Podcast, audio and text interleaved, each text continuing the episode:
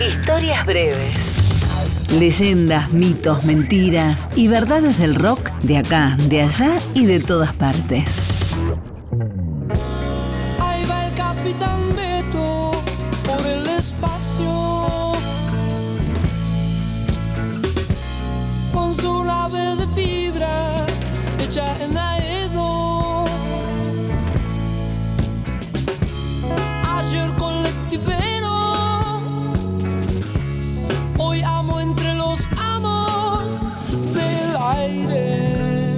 Al igual que Jorge Luis Borges le inventa una biografía a Cruz, el personaje que decide desertar del ejército para pelear junto al valiente Martín Fierro, Luis Alberto Spinetta le inventó una biografía al capitán Beto.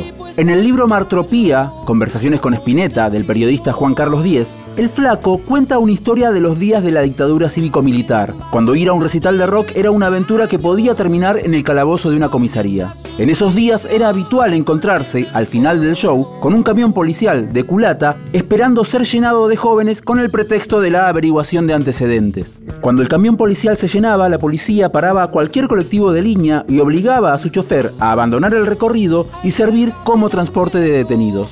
Una noche, el colectivero Heriberto Aguirre pasó justo por la salida de un recital de Spinetta. Los canas lo pararon y le dijeron que debía llevar a varios jóvenes a la comisaría de la zona. Heriberto, para los amigos Beto, se plantó y dijo no. Un simple laburante, un tipo al que no le importó si los pibes salían de ver a Spinetta o a un tanguero de los que le gustaban a él, le decía no a la yuta brava del proceso. Beto, hincha de River y devoto de San Cayetano, decidió que no iba a poner su colectivo para llevar detenidos, y mucho menos si estos eran jóvenes. Decidió también que se iría, como hacían muchos en aquellos años, pero no a otro país, casi siempre España o México, sino que se iría para siempre de este planeta.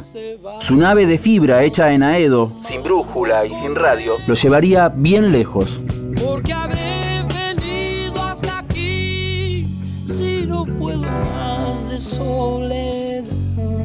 El precio que el capitán Beto iba a pagar por esta huida era la soledad infinita del no menos infinito espacio exterior.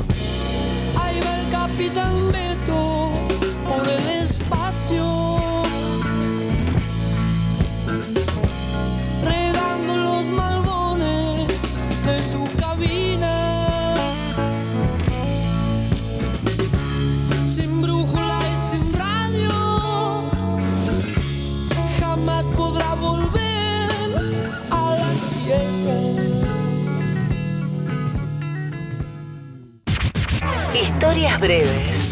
Texto e informe Leo Acevedo. Edición Ignacio Guglielmi.